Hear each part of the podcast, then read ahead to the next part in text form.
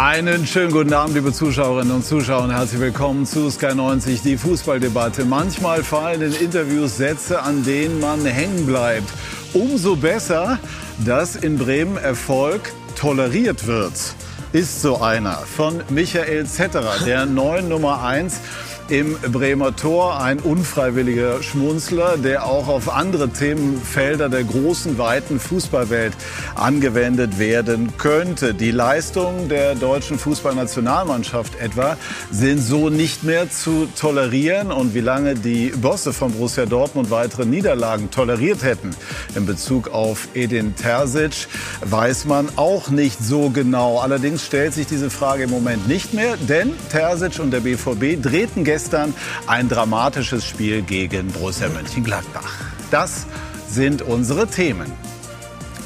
Die Reaktion kein Müller-Spiel. Mal wieder ist man geneigt zu sagen. Und was nun? Herr Nagelsmann, kaum im Amt steht der neue Bundestrainer schon massiv in der Kritik. Ein Hauptvorwurf, zu viele Experimente an einem sowieso wackeligen Gebilde. Das wollen wir besprechen in und mit unserer Runde, die ich Ihnen jetzt vorstellen darf. Unser Sky-Experte Lothar Matthäus, herzlich willkommen. Der deutsche Rekordnationalspieler fordert, Nagelsmann muss sich auf einen Kader und auf ein System festlegen. Herzlich willkommen, lieber Lothar. Herzlich willkommen an Bastian Otschipka. 304 Bundesligaspiele hat er insgesamt bestritten, viele Clubs durchlaufen, in der Jugend auch Bayer Leverkusen und später dann unter anderem Schalke, Frankfurt und auch Union Berlin unter Urs Fischer eine Reporterlegende, Fritz von Turn und Taxis, jahrzehntelang für die ARD und für Premiere bzw. Sky unterwegs. Und Fritz sagt mit all seiner Erfahrung, Julian Nagelsmann macht's zu kompliziert. Und ein herzliches Willkommen an den langjährigen Vorstandschef von Eintracht Frankfurt, Herbert Bruchhagen, auch er Sky-Experte hatte Verhandlungen früher mit Bastian Otschipka, die aber eher angenehm verliefen, haben mir die beiden vor der Sendung verraten. Und er hat bezogen auf die Ausschreitung, die es gestern rund um das Topspiel in Frankfurt zu mir, äh, gegeben hat, ähm, zu mir vorher gesagt, ich habe mit Ultras nicht gesprochen. Wir werden dieses Thema auch aufgreifen. Zunächst wollen wir aber über das sprechen, was bei Union Berlin heute am Tage passiert ist. Urs Fischer ist, äh, musste gehen, so viel ist klar. Und da die, die Frage natürlich, dazu können Sie sich, Sie haben ja Fischer gehabt bei Union, diesen Verein überhaupt ohne Urs Fischer jetzt schon vorstellen? Ja, schwierig momentan. Ähm, ich finde, er hat sehr, sehr gute Arbeit geleistet. Der Verein ist auch da, wo er gerade ist. Ähm, ja, das, das, haben sie einfach nur Urs Fischer zu verdanken, das muss man ganz klar so sagen.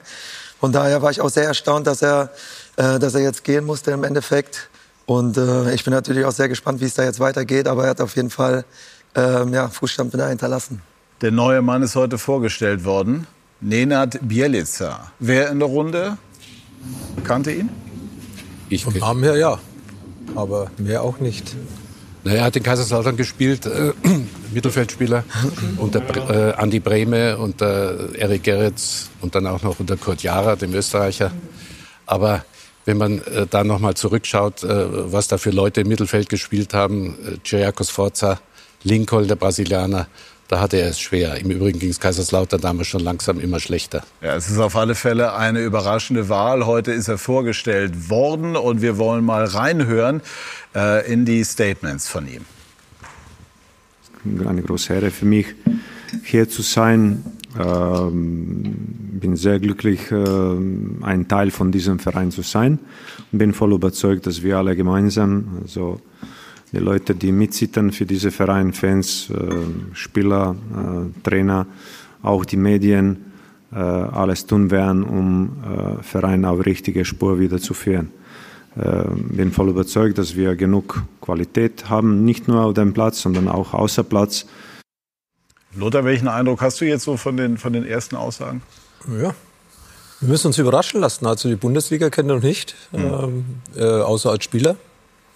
Aber das ist schon lange her. Ja, Andi Breme hat in den 90ern aufgehört und wenn er mit Andi Breme noch zusammengespielt hat, daher kenne ich ja seinen Namen, äh, ist es äh, drei Jahrzehnte weg. Und äh, Fußball hat sich geändert, Bundesliga hat sich geändert. Und äh, ob man dann mit einem Nobody diesen Fall auffangen kann, das ist natürlich schon ein gewisses Risiko. Einer, der noch nie Bundesliga trainiert hat, soll dann die, das, äh, die Union Berlin retten. Das ist äh, eine schwierige und äh, heikle Aufgabe. Also ganz sicher bisschen, für viele überraschend. Ich finde es ein bisschen äh, sehr optimistisch zu sagen, ich bin überzeugt. Man kann sagen, ich hoffe, dass ich mit allen zusammen das schaffe, aber ich bin überzeugt. Ist, aber okay, das sehen wir ihm nach. Übrigens, Andi Brehme war damals Trainer. Ach, Trainer. Also aber zwei Jahrzehnte. Nicht sehr genau, lang, aber zwei Jahrzehnte. Genau, aber lange her ist es trotzdem. Heribert, hätten Sie sich eigentlich auch von Fischer getrennt oder das trotz der sehr langen Durst, äh, Durststrecke durchgezogen? Nein, ich hätte mich nicht getrennt. Es kann nicht sein, dass ich vor einem halben Jahr den äh, Fischer zum Trainer des Jahres erkläre. All, fand allgemeine Anerkennung. Jetzt ist Union ohne Zweifel in einem Tief. Wenn man elf, zwölf Spiele in Folge verliert, ist das so. Aber es hat sich ja an dem Trainer nichts geändert. Und auch die Substanz von Union Berlin, die ja in der Champions League spielen, die Substanz ist groß genug, als dass ich glaube, dass sie den Klassenerhalt äh, auch mit Fischer geschafft hätten. Ich hätte mir gewünscht, äh, dass sie diese äh, schwere Durchstrecke äh, äh, durchstehen und sich nicht im allgemeinen Tenor, es muss doch jetzt mal was passieren nach zwölf Niederlagen, wenn nicht jetzt, wann dann, das kennen wir ja alles, hatte ich auch schon äh, äh, in meiner äh, früheren Tätigkeit. Aber das muss man durchstehen. Das muss man durchstehen und da muss man äh, so entscheiden. Auf der anderen Seite steht es mir nicht zu, Union Ratschläge zu geben, aber du hast mich nach meiner Meinung gefragt. Und deshalb äh, Und als Experte so. äußert man die. Ja. Das äh, ja, ja. ist so. Wie war denn dieser spezielle Spirit bei Union unter Urs Fischer? Ähm, ja, also generell ist einfach so, dass da eine insgesamt eine, eine positive Stimmung herrscht im ganzen Verein. Egal, ob es jetzt in der Kabine war, bei den Spielern, beim Staff drumherum, bei den Mitarbeitern. Also jeder ist gerne zur Arbeit gekommen, jeder hat äh, gerne seinen Job gemacht. Ähm, das ist insgesamt einfach ein sehr, sehr positives Gefühl dort war, äh, erstmal generell hinzukommen. Das habe ich auch schon anders erlebt. Ähm, und dann gerade gerade Urs Fischer, äh, wie er es gehandhabt hat von seinen Strukturen, war es für einen Spieler auch einfach zu spielen. Das heißt, er hat äh, sehr, sehr viel im taktischen Bereich gearbeitet, sehr großflächige Spielformen auch gemacht, so dass man eigentlich immer perfekt vorbereitet war für die Spiele.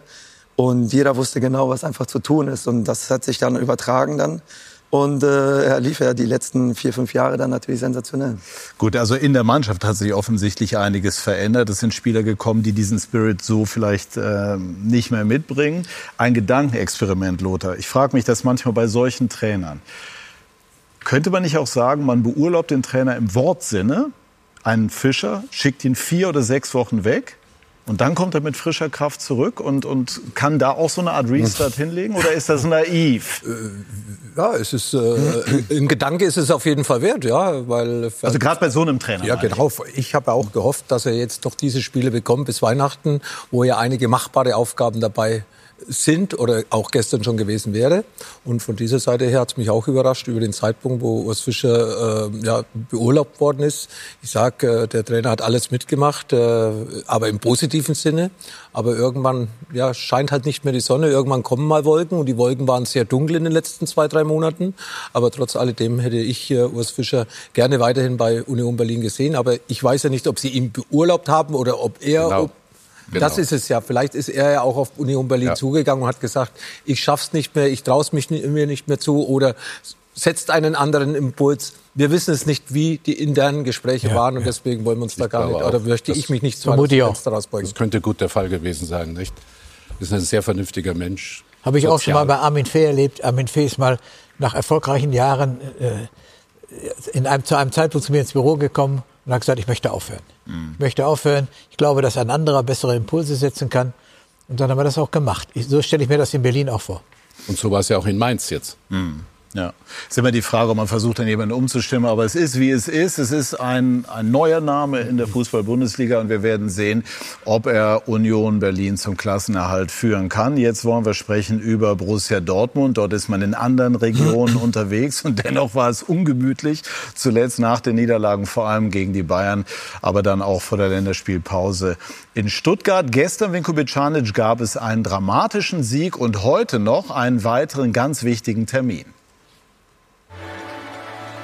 Freundlich, wenn auch nicht überschwänglich, wird die Mannschaft heute Mittag bei der Mitgliederversammlung empfangen. Die Zurückhaltung verständlich, denn auch gestern erlebten die Borussia-Fans mal wieder ein Wechselbad der Gefühle. ja, was soll ich sagen, mit uns wird es definitiv nicht langweilig in dieser Saison. Kann man natürlich so sagen.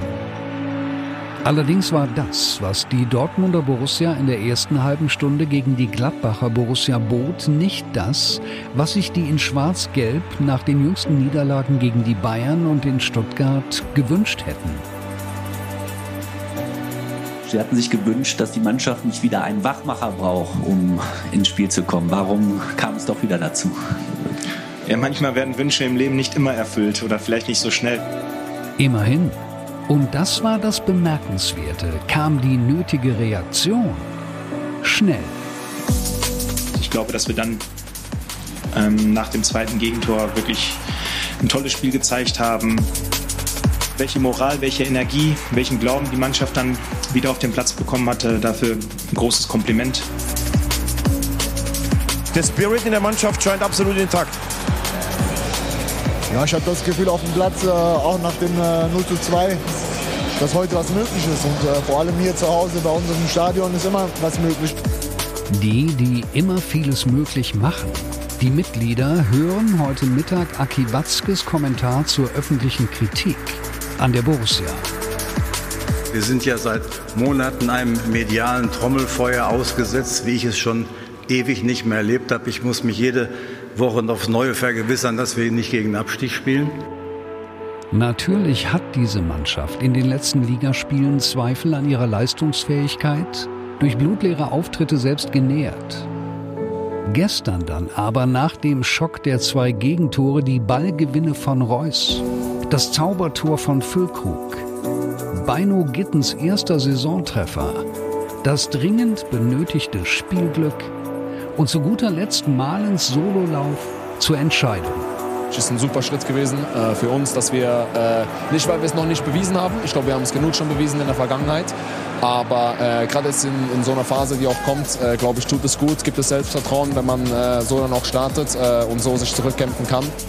Es war eine Achterbahnfahrt von einem Fußballspiel. Ja, was soll man sagen? Mit uns wird es halt nie langweilig. Tja, das kann man wohl tatsächlich so sagen. Distanzgemäße. Also hier äh, sind so ein, zwei Fragezeichen aufgetreten, als äh, Hans-Joachim Watzke vom medialen Trommelfeuer sprach, Herbert Bruchhagen. Ich meine, das kommt auf Jahreshauptversammlung immer ganz gut an. Aber wie bewerten Sie das inhaltlich? Nein, das kann ich nicht feststellen. Borussia Dortmund zeigt völlig unterschiedliche Leistungen. Es ist, äh, man, man hat sie äh, international auswärts gewinnen sehen um dann äh, zu Hause zu erleben, dass es zu, zu Niederlagen kommt. Die Bayern haben sie deklassiert.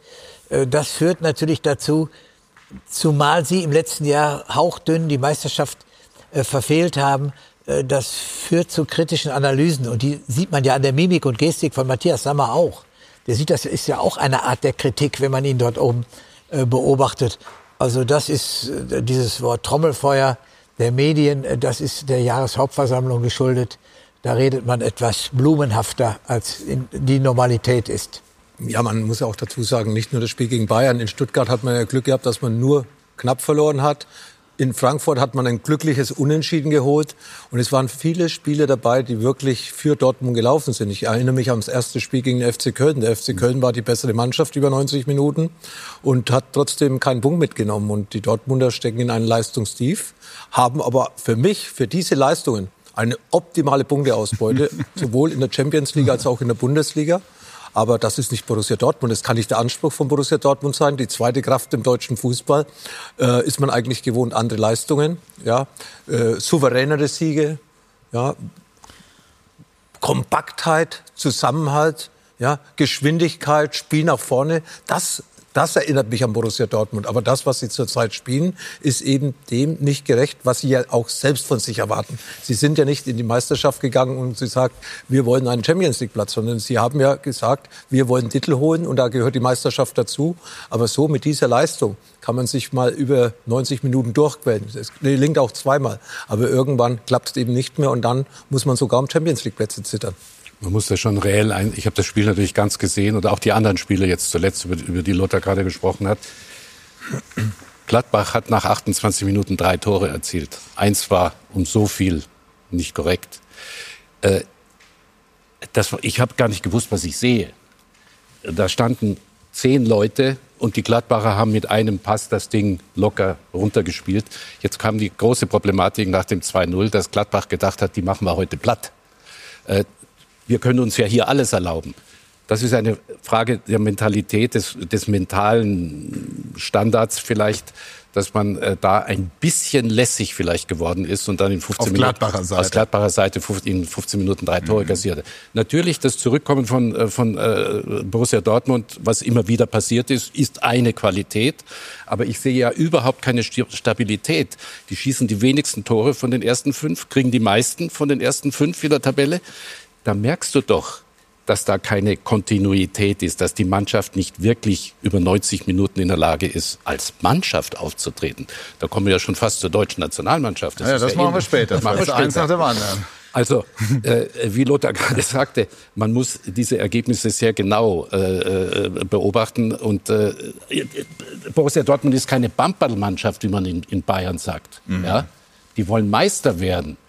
Das reicht diesmal gar nicht. Es geht um Platz 5 und Platz 4. Mhm. Mehr wird nicht drin sein in dieser Mannschaft. Trotzdem ist es so, dass die Mannschaft Bastian gestern das Spiel gedreht hat. Also das heißt, das Resultat hat gestimmt. Werden Sie schlau aus diesem steten Auf und Ab des BVB? Das ist immer aus der Ferne schwer zu beurteilen. Ich finde auch noch ein wichtiger Punkt, ähm, gerade im letzten Wie Jahr. war das denn, als Sie selber gegen die gespielt haben? Hat man immer darauf spekuliert, dass der BVB da gerade einen der Tage erwischt, wo was gehen Nein, könnte für den gerade, Gegner? gerade in den Derbys war sowieso immer äh, ein ganz besonderes Spiel. Da war egal, wer in der Tabelle wo steht. Da hat immer alles passieren können. Und, ähm, Als Sie bei Schalke waren, aber bei Als bei Frankfurt war es ja kein Derby. ja. Nur gewonnen. Nee, gab es auch keine Spiele Oft gegen ge- Dortmund, muss Doch, ich wir sagen. haben oft gewonnen, Bastian. Ähm, oft gewonnen, ja. Gegen Wir Dortmund. Zu Hause. Wir haben es denen immer schwer getan, muss man, muss man wirklich sagen. Nee, aber ein wichtiger Punkt finde ich ist noch, dass äh, äh, gerade im letzten Jahr auch noch da war, wo sie viele Spiele auch knapp gewonnen haben. Jetzt auch nicht immer unbedingt überzeugt haben, aber sehr viele Spiele dann auch knapp gewonnen haben. Finde ich, war, äh, war Bellingham, der sehr viele Spiele entschieden hat, weil er einfach ein sensationeller Spieler ist. Und der ist natürlich dieses Jahr weggebrochen. Und ich finde, diesen Spieler, generell kann man ihn nicht eins zu eins ersetzen. Und der fehlt äh, aktuell in der Truppe. Das muss man schon sagen. Ich glaube, das ist ein grundsätzliches Pr- Problem bei Borussia Dortmund seit Jahren. Nach den Meisterschaften von Klopp, äh, Jürgen Klopp konnte, als er kam von, von Mainz, ich habe viele Gespräche damals noch mit ihm geführt, dann wurde es etwas schwieriger. Also gesagt, ich, mit der Mannschaft kann ich meinen Fußball nicht spielen. Ich, brauch, ich, ich, ich muss neue Leute haben. Dann hat er zwei Jahre gebraucht, bis er dann die Meisterschaften äh, errungen hat. Aber da hast du sozusagen über, zumindest mittelfristig, eine, eine Achse gehabt von Weidenfeller, den ich gerade im Bild gesehen habe, über Hummels, äh, Subotic. Ich will nicht alle aufzählen. Die, da konnten die diesen jagenden Fußball spielen. Das gelingt in den letzten Jahren bei Borussia Dortmund nicht. Warum? Weil sie natürlich Bellingham, Haaland, Sancho, Pulisic, wie die alle heißen, nach ein, spätestens zwei Jahren abgeben müssen. Äh, Aubameyang, Dembele, man könnte ganz weit zurückgehen. Und du brauchst natürlich eine gewisse Das war Zeit. im Prinzip das Geschäftsmodell und Das- ist es auch. Ja, weil sie sich auch immer an Bayern München messen. Die haben aber nur den halben Etat von Bayern München. Also das muss man natürlich unterm Strich auch dazu sagen. Aber es fehlt schon seit Jahren diese Kontinuität. Die können natürlich super spielen und haben auch tolle Leistungen geboten, aber sie sind wankelmütig. Mehr denn je in diesen letzten Wochen. Das ist Aber Fritz- frappierend. Fritz, die Namen, die du gerade genannt hast, sind auch ein Indiz dafür, dass Borussia Dortmund sich zur zweiten Kraft im deutschen Fußball entwickelt hat. Und Michael Zorc hat über Jahrzehnte hinweg glänzend gearbeitet. Ja. Und Zweiter im deutschen Fußball, hinter den großen Bayern zu sein, ist auch ein Erfolg. Auch wenn es dann so weh tut, wenn man am letzten Spieltag den Titel nicht bekommt. Und deswegen äh, stimmt die Analyse auch von Lothar, wie sie spielen. Das ist im Augenblick überhaupt nicht zufriedenstellend. Aber sie haben es als Verein insgesamt geschafft, die zweite, Deut äh, die zweite Kraft zu werden im deutschen Aber wenn Fußball. Sie wollen die erste Kraft werden. Aber wenn Sie Ja, so aber weitermachen, den Bayern- den Bayern den erreichen Sie ja nicht das Ziel, wo Sie eigentlich hinwollen. Man will ja nach oben. Wenn man So ist Zweiter es. ist, will man Erster werden. So ist es. Aber Sie müssen ja zurzeit, und Fritz hat es ja gesagt, eigentlich eher auf Platz 4 und 5, wo ja eigentlich die Pflicht ist, den vierten Platz, Champions League, ja, das ist ja mittlerweile gefährdet, weil diese Leistungen werden dir nicht jede Woche diese Siege dann garantieren. Es wird nicht immer funktionieren. Und dann möchte ich mal sehen, was in Dortmund los ist. Stell dir mal vor, die hätten, ganz kurz nur der Gedanke, der, äh, der Kramer. Darfst du auch zwei Sätze? Der Kramer schießt den Ball oben rein. Dann Ja. steht's 3-3. Ja. Dann reden wir noch ganz anders. Ja. Also ich möchte nicht wissen, du weißt, was Jahreshauptversammlungen bedeuten, wenn man äh, hier als, als Chef äh, antreten muss am Mikrofon. Dann hätte ich Watzke mal gerne gehört und das auch das Umfeld und wie die Mannschaft dann dort aufgenommen worden wäre. Also das geht nicht immer gut. Es ist manchmal gut gegangen, aber letztendlich unterm Strich ist es einfach zu wenig, um die ganz großen Ziele, die man sich ja immer vorstellt, zu erreichen. Lothar hat vor 14 Tagen äh, gesagt über den BVB, das sei keine Mannschaft. Jeder spielt ja. für sich.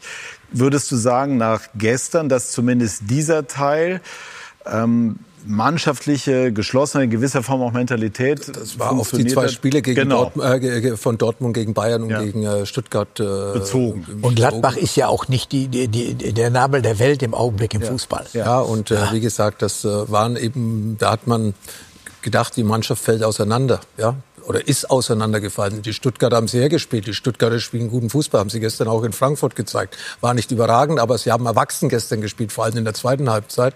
Also die Stuttgarter sind dabei da oben und es ist nicht ein Zufall, sondern es ist auch der Leistung, äh, die Leistung, die sie bringen, die hat sie da oben hingebracht und es ist kein, äh, kein Zufall und nicht dem, äh, des Glückes wegen, sondern das haben sie sich hart erarbeitet. Und da oben ist halt dann noch Leipzig und vor allem auch Leverkusen, die Bayern sowieso. Also gibt es dieses Mal wahrscheinlich fünf, vielleicht sogar sechs Mannschaften, wenn noch eine dazukommt, die um diese Champions League Plätze spielen. Das heißt, die Dortmunder sollten auf das aufbauen, was sie gestern in der zweiten Halbzeit oder in dieser Aufholjagd Positives mitgenommen haben. Wir können es, sie müssen wieder überzeugt sein, sie müssen wieder diese Unterschiedsspieler haben, die sie eben vielleicht einige zu viel verloren hat, haben in den letzten Jahren. Es ist nicht mehr der Reus, der den Unterschied auf eine ganze Saison macht, mal zwischendurch, mhm. ja. Ein Julian Brandt zwischendurch, ja. Aber so einer, der die Mannschaft mitreißt, ich glaube, so einen haben, haben sie zurzeit gar nicht. Die jungen Leute, die haben ja immer von diesen jungen Leuten gelebt. Pulisic habe ich genannt, Sancho und so weiter. Haaland waren ja alles junge Leute. Die haben ja jetzt auch einige junge Leute im Kader. Aber wo sind denn die? Ja, Beino Gittens gestern. Das war der beste Mann. Aber sie haben den Reiner, der die Leistung nicht gebracht hat. Sie haben den Adeyemi, der ein, insgesamt ein Problem ist. Was haben wir noch? Äh, ja, den Jungen, den Mukoko. Da, da kommt nicht viel ran. Wer führt die Mannschaft? Hummels sollte sie führen, will aber nicht mehr Kapitän sein. Schau dir mal die Kapitäne an der letzten Jahre. Schmelzer, Reus, Can, alles will nicht so nahe treten. Alles gute Spieler, auch Nationalspieler. Aber die Führung in der Mannschaft, die früher doch da war, als Kehl äh, äh, äh, Kapitän war, als Zorg, Zorg, zehn Jahre Kapitän war, als Reuter, ja. das waren soziale Typen, die die Mannschaft geführt haben. Das ist alles nicht da. Wir sammeln ja Argumente, warum es nicht geht. Ist Auf das eins? Seite, ja, ist definitiv eins. Auf der anderen Seite sind Sie ja jetzt, das was Herbert auch sagt, seit Jahren äh, schon sehr gut unterwegs, aber die Ansprüche sind gestiegen. Lothar hat das gesagt. Kann man von Terzic verlangen, Lothar, dass er mehr Konstanz reinbringt und letztlich auch sogar Richtung Platz 1 schielen. Ja, natürlich ist dann häufig der Trainer so ein bisschen in der Kritik, er hat es nicht geschafft und so weiter. Ich glaube, dass er schon zur Mannschaft passt, aber er muss einfach auch vielleicht äh, anders äh, härter durchgreifen, klarer durchgreifen. Ja, ich äh, bin nicht der Freund, dass jeder Spieler gleich behandelt wird vom Trainer. Mhm. Der eine wird gleicher behandelt. Und es muss auch eine klare Hierarchie in der Mannschaft sein. Und die kann ich nicht erkennen. Wie wichtig waren Trainer für Sie, Bastian? Sie haben viele Trainer erlebt. Manchmal ein bisschen zu viele, ja. Aber ähm, nein, es ist elementar wichtig. Also ähm, gerade als wir es auch mit Urs Fischer hatten, der, der trägt so eine Mannschaft, der bringt eine Struktur rein. Wie Lothar es gerade gesagt hat, du kannst nicht jeden gleich behandeln. Du hast verschiedene Nationalitäten verschiedene Altersklassen. Äh, da musst du mit jedem anders umgehen. Und ein guter Trainer kann sowas, gerade was Teamführung angeht, ist ein sehr, sehr wichtiger Punkt. Und ähm, das ist heute ähm, gerade bei den jüngeren Generationen auch sehr, sehr gefragt, dass man mit ihnen gut umgeht, dass man sie motiviert, ähm, ja, eine klare Struktur an die Hand gibt. Ähm, das sind schon wichtige Punkte heutzutage. Welchen Eindruck haben Sie von Terzic? Kann ich so nicht, äh, nicht so viel sagen, äh, ob, er, ob er das da so schafft, ob er da so gut ankommt äh, in Dortmund. Da bin ich ehrlich gesagt zu weit weg. Hm. Ich kann nur sagen, äh, äh, mir gefällt das, was Terzic von sich gibt. Ich weiß nicht, wie seine innere Autorität ist, wie sein taktisches Verhalten ist. Das kann ich alles nicht beurteilen. Wie er sich darstellt, gefällt mir sehr. Hm. Und ich hab hm. immer bin oft dafür kritisiert worden, dass ich äh, öffentlich gesagt habe, der Trainer hat bei mir einen Stern mehr. Ich war Vorstandsvorsitzender und Manager und trotzdem hatte der Trainer einen Stern mehr. Die Autorität des Trainers ist das allerhöchste Gut. dann hat mich der Aufsichtsratsvorsitzende oft gefragt, wie kannst du denn sowas sagen oder so. Das ist, war gezielt, weil ich glaube, man muss einen Trainer stark machen. In jeder Hinsicht. Und Terzic ist ein Nachwuchstrainer, der die Verantwortung übernommen hat. Und, da, und ich glaube auch, dass Watzke zu dem Trainer steht. Hat sich ja öffentlich Er sehr hat klar ge geäußert. Und, und das ist der richtige Weg. Äh, die Mannschaft ist, ist im Augenblick diffus. Die zeigt, wie ich schon gesagt habe, äh, unterschiedliche Leistungen. Aber das, muss, das mussten sie durchstehen. Und ich habe eigentlich Vertrauen zu diesem Trainertyp Terzic, ohne dass ich sagen kann, wie inhaltlich gearbeitet wird. Ist ein sehr ehrlicher Trainer. Das kann ich unterstützen. Wenn es nötig ist, weint er. War natürlich nach dem Main-Spiel äh, nachvollziehbar. Äh, er kritisiert auch. Also er ist sehr ehrlich. Das werden viele sagen, müssen sagen, vielleicht ist er da nicht ernsthaft genug und man weiß nicht genau, wie er im Innenverhältnis ist. Das kann Bastian natürlich sehr gut äh, formulieren äh, und der Lothar sowieso. Äh, denn wir sind nicht dabei. Wir sind in der Halbdistanz. Äh, wir wissen, Ganz kurz, achtet man darauf, ob der Trainer nach außen andere Dinge sagt als intern? Ähm, Das kommt natürlich manchmal vor, das ist klar, aber ähm, ich finde, ein ganz wichtiger Punkt ist auch was, was Heribert gerade gesagt hat, diese, dieses Gut vom Trainer, dass der eine Autorität hat, dass der authentisch ist, das merken die Spieler auf jeden Fall. Und wenn es dann mal zu dem Punkt kommt, wo man, wo man das als Spieler merkt, hm, das ist nicht mehr ganz so richtig, was er da erzählt, er hat vor ein paar Wochen noch was anderes erzählt, dann ist eigentlich schon fast vorbei und das darf man, glaube ich, ähm, sich als Trainer niemals äh, nehmen lassen, dass man diese gewisse Autorität einfach vor der Mannschaft hat und auch diese, diese Ehrlichkeit einfach und die, ja, auf jeden Fall durchziehen sollte und beibehalten sollte. Und wenn wir über den Trainer sprechen, müssen wir natürlich auch über den Sportdirektor sprechen, Sebastian Kehl, äh, der ja mit dem Trainer zusammen äh, die Mannschaft äh, sozusagen arrangiert. Und Watzke natürlich, der sich natürlich auch immer einmischt. Ne? äh, also äh, das ist sicherlich ein, ein, ein, Dreiecksverhältnis, was schwierig ist. Und wir, ich sage es nochmal, wir sind in der Halbdistanz. Wir, wir sehen die Mimik nicht, wir sehen die Gestik nicht auf dem, äh, auf dem Trainingsplatz, in der Kabine und so weiter. Deswegen halte ich mich da immer so ein bisschen zurück. Aber wir haben ja auch über Urs Fischer gesagt, wenn du fünf Jahre den gleichen Trainer hast, das ist bei dir äh, ja zum Teil auch passiert mit Funkel, wenn der immer die gleichen Ansagen macht und ich meine, äh, irgendwo sind es dann die gleichen Ansprachen. Und So weit, so weit ist es aber bei Terzic jetzt ist es nicht, weil er erst Ja. äh, nahe dran ist. Aber äh, letztendlich muss er es als, als Cheftrainer hinbekommen, dass, äh, dass, dass die Leistung und die Arbeit der Mannschaft auf dem Platz solider wird. Gut, also wir halten fest, Borussia Dortmund hat als Aufgabe, konstanter zu werden. Das ist keine wirkliche Überraschung. Das haben wir jetzt hier oft genug auch schon besprochen. Aber das bleibt beim BVB einfach das Thema. Und in der Champions League äh, in der kommenden Woche steht dann auch eine sehr, sehr wichtige Partie für die Borussen an. Wir werden gleich sprechen über Eintracht Frankfurt. Und auch über den FC Bayern. Äh, Thomas Müller bekommt dort äh, wenige Einsatzminuten in Köln am Freitag, sogar gar keine. Gleich mehr dazu bei Sky 90, die Fußballdebatte.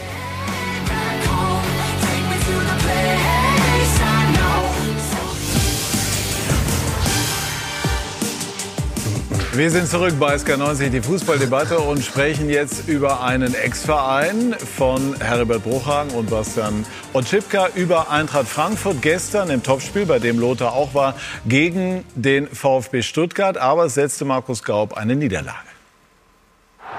Dank Doppelpacker Dennis Undaff gewinnt der VfB mit 2 zu 1 in Frankfurt, untermauert damit seine Champions League Ambitionen. Die Partie war kaum losgegangen, da stand schon 1 zu 0 für die Gäste. Undaff nach Zuspiel von Milo, 58 Sekunden auf der Uhr mit der Führung für den VfB.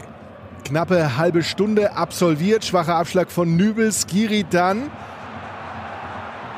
mit Max und Anton fällt den ab und so fällt er hinter Nübel wieder rein zum 1 zu 1 Ausgleich. Aber noch in der ersten Hälfte, in der Nachspielzeit, Leveling, dann Führig mit Mittelstädt, der findet Dennis Undaff und er trifft zum 2 zu 1. Der VAR erkennt, es war kein Abseits, Treffer zählt, siebtes Saisontor für Undaff. Für Frankfurt ist es die erste Heimniederlage nach 15 ungeschlagenen Partien. Ich glaube, es geht am Ende in Ordnung. Ähm, war nicht der schönste aber fühlt sich auf jeden Fall richtig gut an, der Sieg heute. Wenn ich die erste Halbzeit sehe, äh, wie wir gespielt haben, wie wir den VfB vor Probleme gestellt haben, mit welcher Energie wir gespielt haben, ähm, ist es dann halt einfach heute ein unglücklicher Spielverlauf. Ähm, meine Mannschaft ist äh, schon relativ weit und ich lasse da auch nichts auf die Jungs kommen. Sie haben sich reingehauen und dann klar, in der zweiten Halbzeit war es dann heute nicht gut und das muss man den ähm, Spielern auch mal ein Stück weit zugestehen. Wir müssen jetzt versuchen, das Spiel zu analysieren und für uns ist halt wichtig, jetzt eine gute Reaktion zu zeigen am Donnerstag. Sprechen wir zunächst über das Sportliche, gleich noch über die unschönen Begleitumstände dieser Partie. Bastian, fünf Jahre Eintracht Frankfurt. Wie werten Sie diesen Rückschlag gestern der Eintracht? Ehrlich gesagt gar nicht so tragisch. Ich finde trotzdem haben sie es äh, ähm, bisher in der Saison relativ stabil gespielt, ohne natürlich vollkommen zu überzeugen. Aber es ist auch wieder, äh, wieder ein Punkt wie, wie bei Dortmund auch. Wir haben halt Kolumuani verloren. Und er hat letzte Saison sehr, sehr viele Tore gemacht, sehr, sehr viel entschieden. Und, und das fehlt ihnen dann erstmal schon, weil das war schon ja, eine Hausnummer, die ihnen auf jeden Fall extrem geholfen hat. Gerade im letzten Jahr haben dann gewissen ähm, ja, ähm, Veränderungen gehabt im Kader mit dem Trainer, ähm, was dann auch gerade am Anfang nicht immer so einfach ist. Haben sich da schon relativ gut gefangen, finde ich, sind insgesamt relativ stabil geworden. Aber ähm, natürlich klappt es jetzt noch nicht so optimal wie in den letzten Jahren. Das muss man schon sagen. Aber trotzdem mache ich mir über die, über die Eintracht überhaupt keine Sorgen. Lothar. Also für mich Eintracht spielt eigentlich eine sehr gute Saison mhm. äh, durch die ganzen Abgänge. Der neue Trainer, das muss ich auch erstmal finden. Am Anfang hat es in der Offensive ein bisschen, äh, hat es nicht funktioniert in den ersten Spielen. Sehr gute Verteidigung, aber im Sturm sehr schwach. Viele, viele Unentschieden. Und die letzten fünf, sechs Wochen waren eigentlich überragend für mich. Gegen Dortmund die bessere Mannschaft, äh, auswärts gewonnen in Bremen und äh, bei Union Berlin. Äh, nicht viel liegen gelassen und auch spielerisch überzeugt. Kompakt, schnelles Umschaltspiel, gutes äh, Offensiv Tiefpressing. Äh, das hat eigentlich äh, gut funktioniert, auch im Pokalspiel, auch im International, im, in, der, in der Conference League Siege zum Schluss erzielt. Und gestern war es halt ein kleiner Rückschritt, würde ich schon sagen, weil mhm. sie einfach auch verdient verloren haben. Vor allem in der zweiten Halbzeit haben sie keine Lösungen gehabt.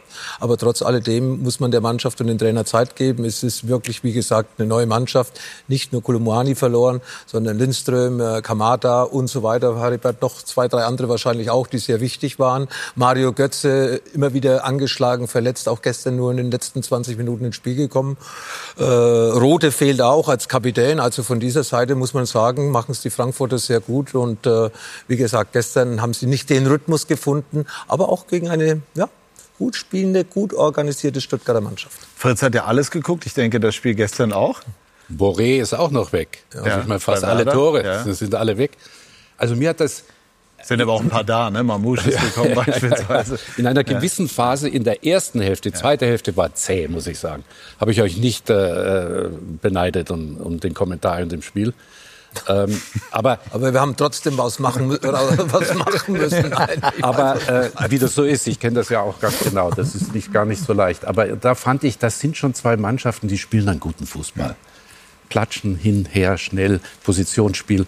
Da habe ich gesagt, das macht richtig Spaß. Leider ist es dann ein bisschen schwächer geworden, aber das muss man auch akzeptieren können.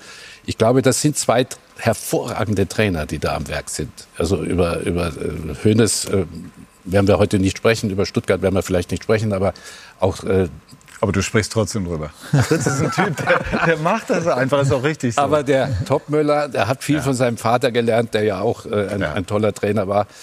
Äh, sehr smart, würde ich sagen, seine Mannschaft verteidigend vor dem äh, Mikrofon nach dem Spiel äh, hat das Gute herausgearbeitet und hat da sehr viel. Krösche ist jetzt der wichtigste Mann. Der Fritze, einmal kommen, Stuttgart. Stuttgart. Dann machen wir jetzt einen ganz kurzen Schlenk. Kleiner Schwenk. Undarf? Einer für den DFB? Oder geht's zu schnell? Das geht mir zu schnell, ehrlich gesagt. Stell dir mal vor, Lothar, wie das früher war. Unter Helmut Schön hast du nicht mehr ja, gesprochen. Aber, aber auch, unter aber der auch danach noch. Auch danach, auch danach noch. Da hast du eine Saison lang gut spielen müssen, dass du überhaupt eine Einladung bin bekommen hast. Ich bin jetzt aber froh, dass du... Also man also muss nicht übertreiben. Also schon allein die Behrens... Otto Nerz. Ja, genau. Ja, also schon allein die Behrens-Geschichte, okay. Also ich meine, das gefällt mir bei Nagelsmann. Er sagt, ich nehme die, die gut spielen. Aber er hat ja nicht mehr viel Zeit. Er, äh, dieses ewige Hin und Her, das werden wir ja noch besprechen. Das ist zu viel des Guten. Das ist auch viel zu kompliziert. Also, aber das ist ein guter Junge. Vor allen Dingen am Mikrofon ist er mindestens so gut wie vor dem Tor. Gut, das hilft der Nationalmannschaft aber nur bedingt. Lothar? Ich ja, ich würde einfach sagen, wir haben ja bis zum nächsten Länderspiel so viel Zeit. Und wenn ja, er diese Zeit nutzt, so zu performen wie in den letzten zwölf Spielen in der Bundesliga, so, dann, ja, reden dann wir drüber. können wir doch drüber reden. Also es ja. kann ja immer einer so zum Schluss noch mal auf diesen Zug aufspringen. War 1980 bei mir auch so. Ein Jahr vorher noch irgendwo in der vierten Liga gespielt und über die Saison keine schlechten Leistungen gebracht. Auf einmal warst du kurz vor der Europameisterschaft dabei und, äh, und stand im Endspiel. Genau.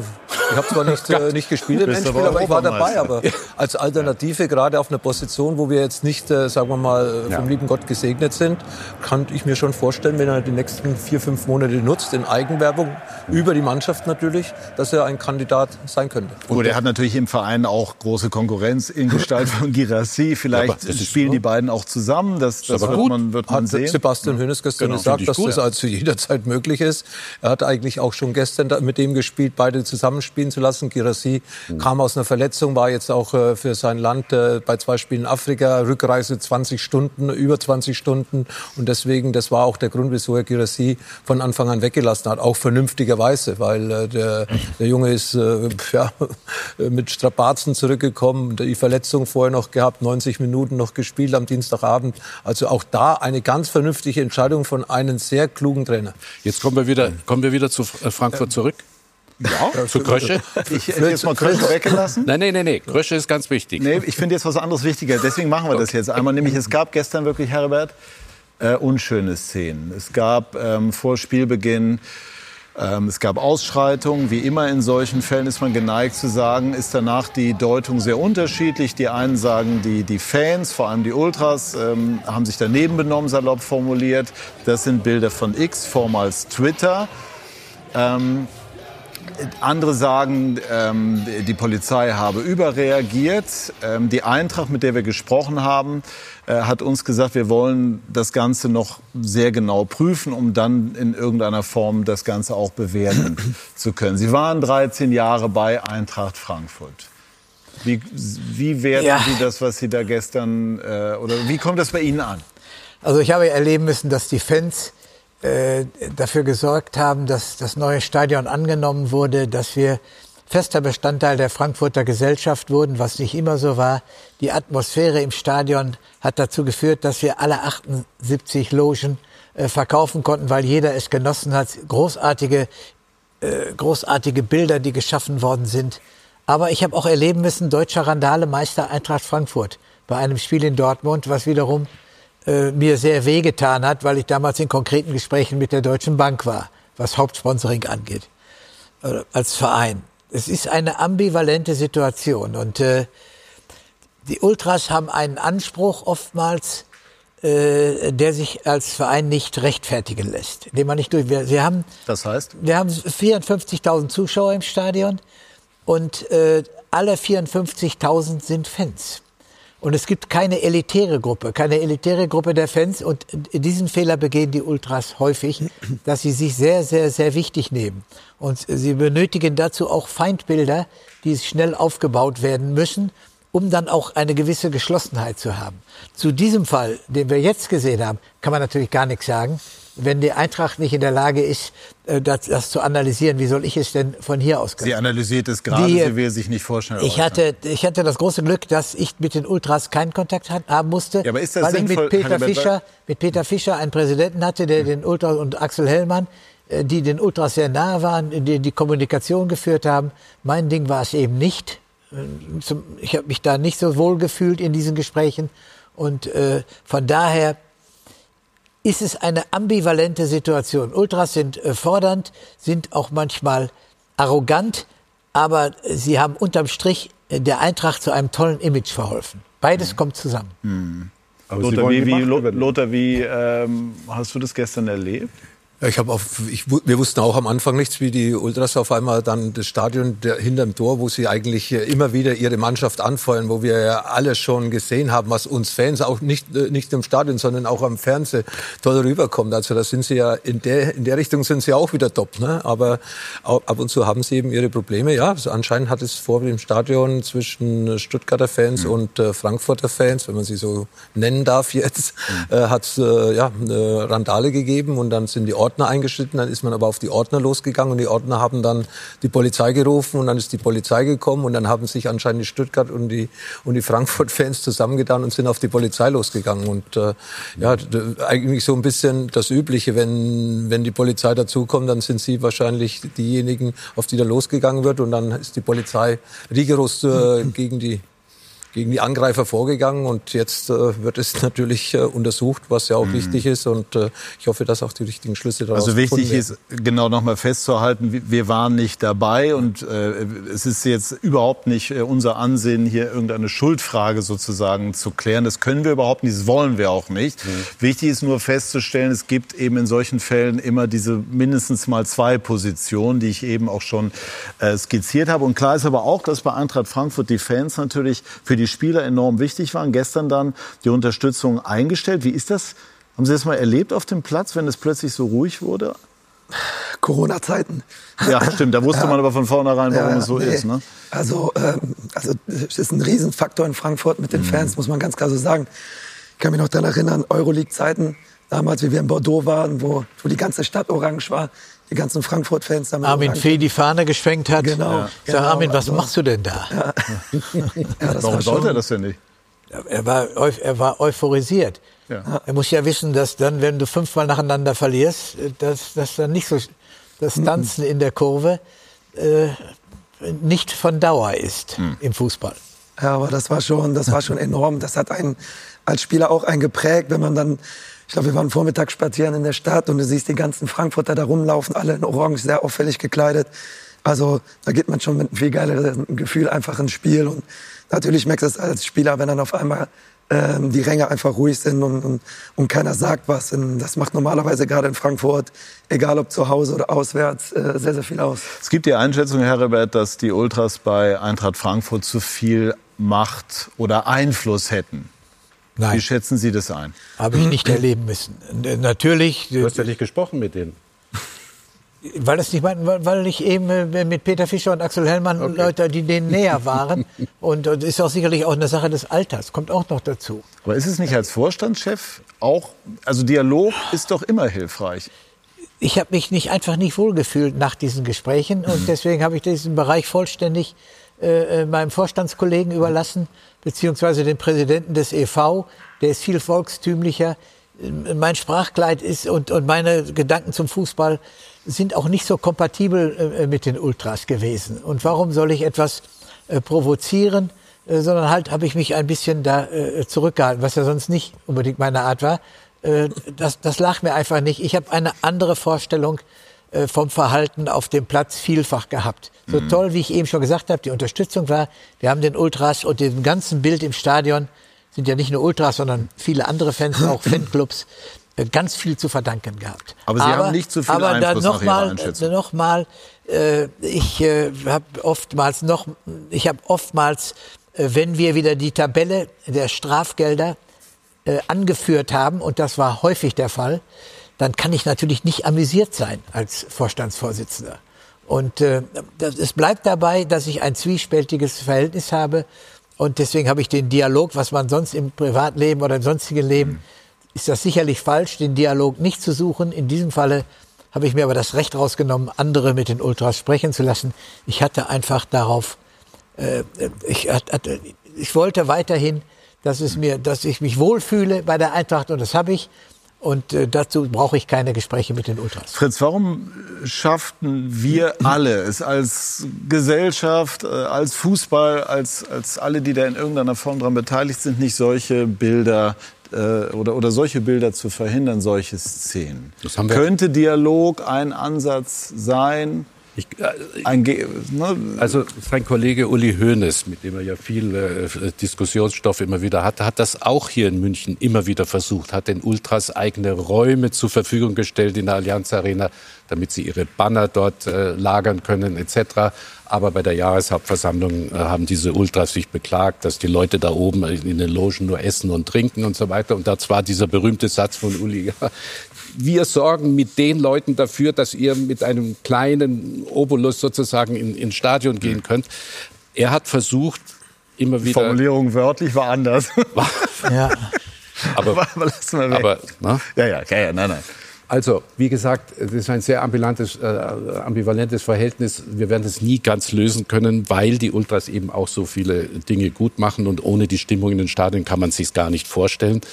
Äh, es ist ja auch meistens nur ein kleiner Kern und ich glaube, die waren gestern sehr betroffen davon, dass sie ein bisschen stärker gefilzt wurden als gemeinhin und vielleicht ihre Pyrotechnik dort äh, versucht wurde, ihnen die abzunehmen. Ich glaube, die Stuttgarter waren mhm. nach letzten Meldungen gar nicht so sehr, die Stuttgarter Fans gar nicht so sehr involviert. Leider ist es aber so, dass äh, äh, man grundsätzlich immer auf die Polizei, das sehen wir auch bei den, ja. äh, bei den politischen äh, Demonstrationen mhm. und so weiter, alles auf die Polizei drauf. Es wird eine Kommission geben, die Polizei muss das klären, das können wir heute nicht. Abschließend könnte es ein Ansatz sein, den Ultras in bestimmten Punkten entgegenzukommen? Man kommt ihnen doch entgegen. Genau diese Räume, äh, die Möglichkeiten, sich darzustellen, äh, all das wird abgesprochen zwischen den Vereinen. Auch die Preisgestaltung ist doch eine Jahreskarte auf diesen Stehplatzrängen ist unvergleichlich billig, äh, als wenn da irgendein Schlagerfuzzi äh, seine Lieder spielt und singt. Ja, die haben einen fünffachen Preis, der dort aufgerufen wird. Und auch jetzt, als die American Footballer da waren, die Preise sind ja unvergleichlich mit den Fußballpreisen. Also ich weiß es jetzt nicht auf die, auf die, auf die Euro genau, aber man bekommt doch für unter 10 Euro äh, oder unter 170 Euro äh, 17 Bundesligaspiele als Jahreskarte. Ja, äh, das sind doch alles Dinge, die sehr entgegenkommend sind und auch äh, Auswärtsfahrten, Auswärtskarten, äh, Organisationen und äh, Philipp Reschke, der Vorstand, der verantwortlich ist für die Ultras, hat ein ganz großes Verständnis für alle Fanbelange, ist im ständigen Dialog. Ja, der ist noch jung, der hat auch, äh, der kann das auch einfach, wenn einer etwas besser kann, warum soll der es nicht mhm. machen? Ich habe meine Aufgabe darin äh, nicht gesehen. Ich konnte das nicht, äh, weil ich eine ganz andere Vorstellung, vielfach in vielen Bereichen eine ganz andere Vorstellung hatte als die Ultras vom Fußballsport. Die Dinge werden weiter zu klären sein. Wir sprechen über die Bayern. Da gibt es auch einiges zu klären. Waren Sie überrascht, dass Thomas Müller nicht gespielt hat in Köln? Gar nicht gespielt? Ist schon etwas, muss ich echt zugeben, ja. Ja? Ja. Haben Sie eine Idee, warum das so ist? Das ist schwierig zu beantworten, aber ähm, ich habe sehr oft gegen Thomas Müller auch gespielt und das ist ein sehr intelligenter Spieler, der immer die Räume sehr, sehr gut sucht, ähm, auch viel mitgestaltet, viel Coach während des Spiels. Und äh, wenn es nach mir gehen würde, würde der immer am Platz stehen. Weil er einfach sehr, sehr wichtig für so eine Mannschaft ist. War auch schwer zu greifen, ne? Schwer zu greifen, den konntest du nie so richtig greifen, weil er immer so zwischen den Linien hin und her gependelt ist. Ähm, ja, war schon sehr, sehr schlau einfach immer. Und, und das hat ihn einfach, oder zeichnet ihn einfach aus. Deswegen wundert mich das ein Stück weit schon, dass er momentan so wenig Spielzeit generell bekommt. Äh, so außen vor ist natürlich hat er große Konkurrenz normalerweise. Wenn gerade auf der 10 auch noch Musiala da ist, gut, der ist jetzt verletzt kommt er trotzdem nicht zu Zug. Also ähm, ja, hat mich schon ein bisschen gewundert. Ja, mich hat's auch gewundert. Erstens mal, dass er nicht von Anfang an gespielt hat, dass man sich für Choupo-Moting, aber das ist natürlich den Trainer seine Entscheidung. Mit Choupo-Moting hat er noch einen zusätzlichen Kopfballspieler, dann einen großen Spieler drin gehabt, mhm. den Thomas Tuchel ja kennt seit längerer, längerer, längerer Zeit. War sein Spieler schon in Mainz, in Paris, jetzt in München. Äh, ja, Thomas kriegt seine Einsatzzeit nicht und ich glaube, das wurmt ihm am meisten, obwohl dass er sich das nach außen hin eigentlich äh, gar nicht so anmerken lässt. Aber innerlich äh, ja, brennt in ihn. Ja, da ist er natürlich äh, nicht zufrieden. Dann natürlich Thomas Tuchel äh, Aussage äh, Belastungssteuerung. Ja, drei, Freitagabend das Spiel. Dortmund hat äh, nach der Amerikareise auch Freitagabend gegen Werder Bremen gespielt. Da ist wenig erzählt worden, da ist gespielt worden.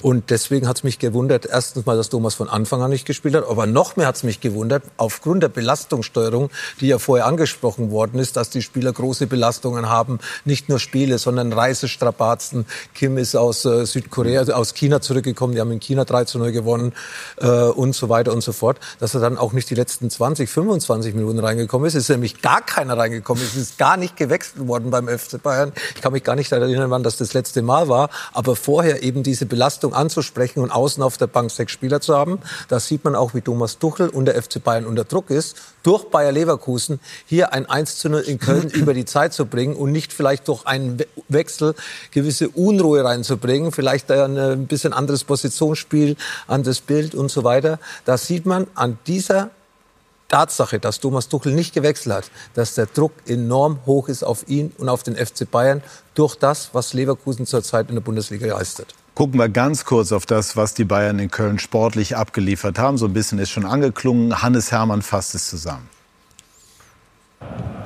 Dank des Siegtreffers von, na klar, Harry Kane gewinnt der FC Bayern München das Auswärtsspiel beim ersten FC Köln.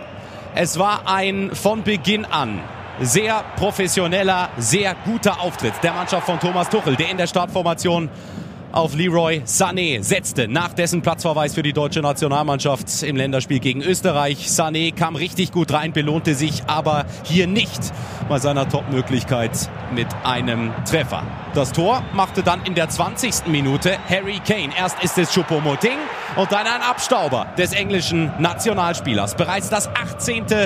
Tor in dieser Bundesliga-Saison für Harry Kane. Damit hat er doppelt so viele Treffer erzielt wie die gesamte Kölner Mannschaft in dieser Spielzeit. Durchgang 2, die beste Möglichkeit, das Ergebnis nach oben zu schrauben, hatte Kingsley Coman, der an der Latte scheiterte. Es ist der sechste Ligasieg in Serie für die Münchner, die zwischenzeitlich Tabellenführer sind. Es war heute so. Also sich so gut angefühlt. Keiner, keiner, hatte, keiner hatte muskuläre Probleme oder, oder mit der Luft. Dadurch, dass wir die zweite Halbzeit, glaube ich, auch so kontrolliert spielen konnten, äh, hat uns das geholfen, ein bisschen mit den Kräften hauszuhalten. Und ja, war nie entschieden, hatte keine ganz zündende Idee, wie wir jetzt nochmal Thomas oder Rafa aufs Feld kriegen und, und, und für wen, weil die beiden waren natürlich prädestiniert für ein paar Minuten, auch Mathis Tell. Aber sind Spielern gerade gesagt, das ist eine große Ausnahme und ich hoffe, sie nehmen es mir nicht übel, aber es gab heute irgendwie keinen Anlass dazu. Ja, also es ist schon eine spannende Entscheidung, dass Tuchel da ganz äh, drauf verzichtet hat. Übrigens, Herbert Bruchhagen kurz verschwunden, ist aber gleich behenden Schrittes wieder zurück. Aber wir haben ihn gehen lassen. Wir haben ihn gehen lassen. Ja, wir konnten ihn nicht aufhalten. Schwaches Deckungsverhalten. Also ich glaube schon, weil er sagt, ich hoffe, dass die, die, die, die Leute auf der Ersatzbank mir das nicht übel nehmen. Ich glaube, der Müller nimmt es ihm übel. Mhm. Wie lange kann das denn jetzt gut gehen? Also äh, Tuchel sagt, äh, lebende Legende, ganz, ganz wichtig. Ikone klingt schon so ein bisschen wie das, was man über einen sehr verdienten Spieler sagt, der über den Punkt ist. Und wie lange schaut sich Müller das an? Haben wir ja letzte Saison schon besprochen. Wie lange schaut er sich das an? Dann hatten Sie wahrscheinlich ein Gespräch mit Tuchel und Müller hat wahrscheinlich eingewilligt, okay, dann komme ich öfter mal von der Bank. Mhm. Ich sehe ein, dass ich nicht mehr alle Spiele oder zwei Drittel aller Spiele machen kann. Äh, äh, ich bin ja nicht äh, blöd, im Gegenteil, er ist sehr intelligent, das weiß er auch, mit fast 35 oder wie alt er jetzt ist. Aber dass er natürlich kaum mehr spielt, das ist jetzt, hat, bekommt eine andere Dimension. Und das muss man natürlich auf einer anderen Ebene dann auch besprechen. Und ich habe ja gehört, der Sportdirektor Freund hat gesagt, wir werden jetzt in absehbarer Zeit darüber sprechen. Das ist, hätte man eigentlich schon machen müssen. Es ist für einen Trainer natürlich wahnsinnig schwierig. Das haben wir auch gesehen mit Ribéry und Robben. Die sind vielleicht ein Jahr zu lang geblieben. Mhm. Man trennt sich natürlich sowieso ungern von verdienten Spielern und äh, Müller kann man sich gar nicht vorstellen, dass er irgendwo anders spielen würde. Und ich glaube, er hat auch äh, äh Ambitionen vielleicht für Bayern München in einer anderen Art und Weise dann nach seiner Karriere mhm. tätig zu sein. Das muss alles besprochen werden. Aber Müller sagt, wenn ich halt gar nicht spiele, dann, dann muss ich halt doch zu Borussia Dortmund gehen. Oder was weiß ich. Ich kann mir ja, gut, das wäre natürlich jetzt wirklich ein Klopfer. Ne? also das ja. ist natürlich, ja. es ist bei Bayern München alles kompliziert und für einen Trainer auch. Und da muss man halt sehen, Thomas Tuchel hat, hat nicht sehr gut reagiert in letzter Zeit. Äh, das Thema mit äh, Lothar und die, die haben wir ja gesehen. Äh, ist auch eine schwierige Persönlichkeit, Tuchel, das muss man sagen. Also ich würde Lothar gerne inhaltlich dazu fragen. Kannst du das denn nachvollziehen, dass Tuchel auf Müller verzichtet, weil mit Musiala, auch mit anderen Spielern jüngere Alternativen zur Verfügung stehen? Nicht, es ist nur Musiala und in dem Fall äh, vorgestern Choupo-Moting. Und für Choupo-Moting hätte man ihn ja in der 70. Minute einwechseln können. Dann wäre das Bild gleich geblieben. Hätten man vorne Kane und Müller gehabt, so hat man Choupo-Moting und Kane gehabt, wäre jederzeit möglich gewesen, ohne dass man sein System ändern hätte müssen. Nur man hätte einen großen Spieler weniger gehabt und man weiß, dass Köln auch bei Standardsituationen äh, große, kräftige Spieler hat und deswegen hat wahrscheinlich Thomas Tuchel entschieden, äh, Thomas Müller nicht zu nominieren und Schuppomoting durchspielen zu lassen, weil, wie gesagt, er mit einer Situation, der Kölner, mit einem so einen guten Eckball, wo Spieler reinlaufen, wo man dann vielleicht körperlich unterlegen gewesen wäre, vielleicht es riskiert hätte, zwei Punkte zu verlieren. Hm. Und äh, wie lange, du hast eben gesagt, es brodelt in Müller, schaut er ja. sich das an? Es wäre schlimm, wenn es nicht brodeln würde. Es brodelt ja. in jedem. Vor allem jeder, der jetzt in Köln rausgesessen ist und die Sätze von Thomas Tuchel gehört hat, hat er damit gerechnet, dass irgendwann mal gewechselt wird. Weil Thomas Tuchel hat ja selbst dramatisiert. Äh, dramatisiert, dass eben die Belastung sehr hoch ist und hat aber trotzdem die Spieler dann 90 Minuten durchspielen lassen. Also hat sich ein bisschen dann widersprochen, indem er nicht gewechselt hat. Aber im Endeffekt hat er das Spiel 1 zu 0 gewonnen und so wird Thomas Tuchel äh, im Endeffekt reagieren und sagen, ich habe das Spiel 1 zu 0 gewonnen, wir haben drei Punkte geholt und das ist wichtig für mich als Trainer. Und da hat er nicht so Unrecht. Hm. Ich weiß von, äh, aus der jungen Zeit, als Hermann Gerland mit dem 18-jährigen Amateurspieler Müller in der Klosterpforte gewesen ist und schon damals prophezeit hat, welche großartige Karriere dieser Spieler machen würde, in ganz jungen Jahren. Und er hat sie gemacht. Und ich war auch ein paar Mal in der Delegation der Nationalmannschaft, als ich Deutsche Fußballliga im Vorstand war. Äh, Thomas Müller ist eine herausragende äh, Persönlichkeit. In jeder Hinsicht. Im Bus, im, im, im Hotel, auf dem Platz, das ist entscheidend, hat eine tolle Karriere hinter sich und ist und äh, Tuchel stellt die Mannschaft nach bestem Wissen und Gewissen auf, um Erfolg zu haben. Es wäre jetzt zu klein gedacht, wenn aus diesem Sachverhalt, dass er nicht spielt und dass er reinkommt, ein Scharmützel würde, was ihm schaden würde. Er wird für, beim FC Bayern eine ganz große Rolle spielen in der Zukunft, in den nächsten Jahren. Das spielt diese Saison wo dann der Übergang da ist. Das ist ja bei jedem Spieler so. Das war bei Gerd es Müller. Es geht aber auch um die Frage, ob er vielleicht sogar noch mindestens ein Jahr dran hält. Kann ja sein, dass das war, aber es ist vorgeprägt. Und ich kann mich erinnern, als ich glaube Zendic war es, der Gerd Müller äh, oder als Gerd Müllers Zeit äh, zu Ende ging mit dem Halstuch. Lorand. Nein, nein, nein, nein, nee, Czernay. Czernay. Czernay. Ich meine Czernay. Auch da gab es bei dem großen Spieler Gerd Müller Natürlich. gab es eine ähnliche Diskussion, einen ähnlichen Reibungspunkt äh, und Gerd Müller ging damals in die USA. Aber Czernay ja. war ein ganz schlimmer Vogel. Kann, alles, kann alles, sein. Ich will damit ja. nur sagen, ja. der Übergang von einem solchen Topstar hm. äh, äh, ist immer etwas schwierig äh, zu handeln und deswegen sollte man das nicht zu hoch hängen. Tuchel entscheidet nach bestem Wissen und Gewissen und ist erfolgsorientiert. Und dann wird es Gründe geben, Müller nicht spielen zu lassen. Kurzer äh, Abstecher. Uli Hoeneß ist ja äh, wieder deutlich präsenter äh, beim FC Bayern. Wie finden Sie das? Ja, Uli Hoeneß ist eine Institution und, und ist, ein, ist ein Großteil des FC Bayern. Ich finde es natürlich nicht gut, dass er auf dem, Training, auf dem Trainingsplatz rumturnt und dann dem Trainer während des laufenden Trainings sich dort. Das war im Frühjahr zu einer Diskussion stellt. Ja, aber ist doch klar, Uli weiß doch genau, dass die Medien, äh, äh dass das eine enorme Bedeutung bekommt. Und da ist es die Gefahr des Autoritätsverlusts des Trainers einfach zu groß. Macht man nicht. Würde ich ihm sagen, Uli, lass, das ist, gehört sich nicht. Wenn du was mit dem Trainer zu besprechen hast, gehst du an die Säbener Straße, gehst in sein, in sein Büro und kannst alles mit ihm besprechen. Sich ostentativ auf den Rasen zu begeben und damit zeigen zu wollen, äh, hier muss ich, das hat mir nicht gefallen. Und wird er jetzt in dieser Frage Müller auch versuchen, hinter den Kulissen Einfluss zu nehmen? Das weiß ich nicht. Das kann ich nicht sagen. Ich glaube, äh, dass äh, Rummenigge und er eingegriffen haben, aber dass sie jetzt, äh, das ist undenkbar, äh, dass sie jetzt in Sachen Müller äh, auf den Trainer Tuchel einwirken. Äh, der Tuchel ist eine Persönlichkeit, der lässt sich das von keinem gefallen, äh, äh, hier äh, ein solches, einen solchen nicht Rat, Ratschlag, natürlich, im Gespräch kann man alles sagen. Aber hier einzugreifen in Sachen Müller, äh, das macht Hönes nicht und das macht auch Rummenigge nicht. Äh, dafür ist Tuchel eine viel zu starke Persönlichkeit. Bayer Leverkusen hat Lothar eben schon angesprochen. Sie sind in der Jugend bei Bayer Leverkusen gewesen, jetzt auch Co-Trainer gelegentlich bei der U14. Mhm. Äh, was macht diese oder spielt diese Mannschaft potenziell eine Meistersaison? Also bis jetzt auf jeden Fall. Ähm, ich finde, die machen es insgesamt einfach sensationell. Und ähm, du hast es eben angesprochen schon, es geht um eine gewisse Philosophie von einem Verein. Und das haben sie einfach jetzt gerade im Sommer super umgesetzt. Die Spieler, die geholt wurden, ähm, passen perfekt in das Spielprofil auch von Alonso rein. Da ist super zusammengearbeitet worden. Und dann sieht es auch so aus, wie es gerade aussieht. Nämlich da passt sehr, sehr viel zusammen. Man erhöht auf jeden Fall die Wahrscheinlichkeiten auch, dass, ähm, dass die Transfers dann passen und dass man dann im Endeffekt auch die Spieler gewinnt. Und diese Philosophie ist aktuell äh, gegeben in Leverkusen und die Zusammenarbeit in den, in den ganzen Strukturen ist einfach super da. Das, was vielleicht dem einen oder anderen vor allem momentan ein bisschen fehlt. Deswegen ja, sieht man es dann auch immer wieder auf dem Feld. Aber gerade die Leverkusener, die machen es einfach herausragend. Und bis jetzt äh, spielen sie eine Meistersaison. Ob sie es bis zum Ende durchhalten, werden wir natürlich sehen. Haben Sie Kontakt schon mal zu Alonso gehabt? Äh, das persönlich nicht. Nee. Nee. Wäre spannend gewesen. Er ist natürlich, ich habe ihn gestern in Bremen erlebt, ist schon eine Persönlichkeit und die Leverkusener Los hat es ja auch schon mehrfach angesprochen. Sehr, sehr stabil, vor allem mit Schaka. Als Taktgeber ein Wort noch von dir, Lothar, dazu. Ist er im Grunde der entscheidende Mann? Nein. Nein, nicht der. Das wäre den anderen nicht gerecht. Ja, da ist ein Boniface gekommen, der vorne durch äh, am Strafraum, im Strafraum. Da ist ein Grimaldo gekommen, der gestern wieder ein wunderschönes Tor geschossen hat. Also es sind schon Spieler gekommen. Wirtz ist aus einer schweren Verletzung zurückgekommen. Ausnahmefußballer.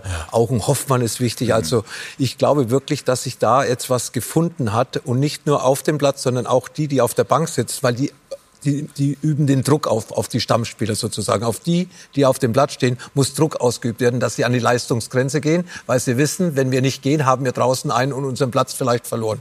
Und das ist eine große Stärke von Bayer Leverkusen. Alonso hat die Spieler bekommen für sein System, die er gebraucht hat. Tolle Zusammenarbeit auch außerhalb des Platzes in äh, verschiedenen Etagen von Bayer Leverkusen. Und die Mannschaft setzt das um, was ich vor der Saison, Saison schon erwartet habe. Für mich war Leverkusen Bayernjäger Nummer eins und jetzt werden sie sogar gejagt von Bayern München. Wer wird deutscher Meister? Ja, wenn Leverkusen so weiterspielt, dann äh, würde ich fast schon sagen, überzeugender hat für, über die ganze Saison, über die ersten zwölf Spiele, für mich bisher Leverkusen gespielt. Deswegen sind sie auch zwei Punkte voraus, neuen Bundesliga-Rekord aufgestellt. Und wie gesagt, es macht ihnen einfach Spaß, auch zuzugucken. Souveräner Sieg gestern bei Werder Bremen. Äh, wer war dort? Du warst dort. Ja, ich glaube, ich habe ein paar Ausschnitte gesehen, aber ich glaube, hochverdient dieser 13 Absolut. Erfolg. Ja, Absolut. Und, äh, das hat ja dann auch was zu heißen. Klassenunterschied, Am Ende, ja. am Ende spielen die Nerven eine Rolle. Das ist, Wir haben erst das ein bisschen mehr als absolut, ein Drittel. Absolut, Ja? Und die Gerade Bayern bei Leverkusen. sind dran, Ja, und zwei Leverkusen Punkte hat aber zurück. nicht mehr die junge Mannschaft, die sie ja immer mit Talenten aufgeführt haben. Wird's natürlich, aber sie werden jetzt geführt. Und das war ja auch wahrscheinlich bei den Transfers eine ganz Mhm. wichtige Absicht, dass man jetzt nicht nur zwei 13 drei- äh, 19-Jährige und 20-Jährige, sondern nicht Chaka, der sieben Jahre Arsenal gespielt hat, Hoffmann, der bei verschiedenen Vereinen in der Bundesliga gespielt hat, Boniface, der zwar erst 23 ist, aber trotzdem schon die Qualitäten eines erfahrenes, äh, erfahrenen Mittelstürmers hat. Grimaldo hinten links, äh, ja, ist auch kein Jugendspieler mehr. Also, Frimpong. Tar. Frimpong. ja, die sind ja schon da gewesen. Die waren ja, schon da. gut, ja. Aber der, der spielt auch überragend. Aber die Geschwindigkeit, die auch da ist Ja, in der ja. Mannschaft, nicht Klar. nur mit dem Ball, sondern eben auch mit diesen äh, Läufen auf, der, auf den Außen. Also das ist schon eine Mannschaft, die sehr gut und stabil wirkt. Gut, und jetzt sprechen wir gleich über eine Mannschaft, die im Moment nicht so stabil wirkt, nämlich die deutsche Fußballnationalmannschaft und stellen uns die Frage, was nun, Herr Nagelsmann, gleich bei SK90, die Fußballdebatte. Das bot sich gerade an.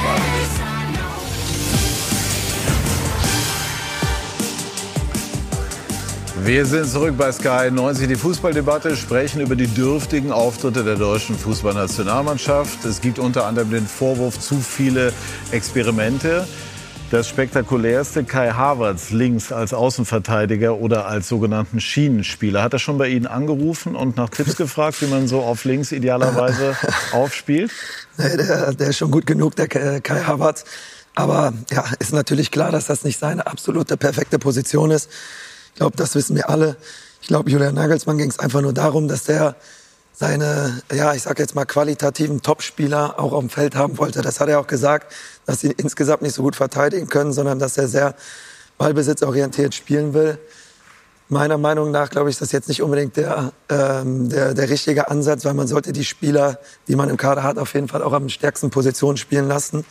Sonst ähm, ja, ist jetzt nicht so, dass Kai Havertz keine guten Spieler gemacht hat in den beiden äh, Spielen, wo er jetzt äh, linke Schiene auch natürlich eher offensiver, aber linke Schiene gespielt hat.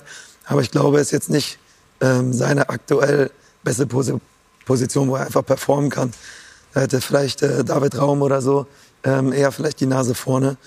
Ähm, aber ich finde insgesamt dazu mal zu sagen, dass man Julian Nagelsmann einfach ein bisschen Zeit insgesamt geben sollte. Die ist aber nicht da. So ist Ja, ein bisschen hat er jetzt schon noch. Jetzt sind erst mal ein paar Monate noch äh, bis zu den nächsten Länderspielen auch.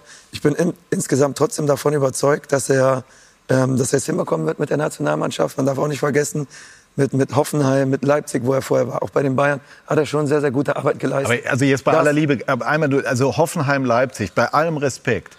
Ist schon eine andere Dimension als die deutsche Fußballnationalmannschaft und es ist auch ein anderer Ansatz von Arbeit, Genau, nämlich Tagesarbeit gegen im Prinzip Projekt oder, oder Wochen. äh, Das ist auf jeden Fall der Arbeit. Punkt, dass er nicht so viel Zeit hat, mit den Jungs so zu arbeiten, seine Ideen äh, äh, weiterzugeben.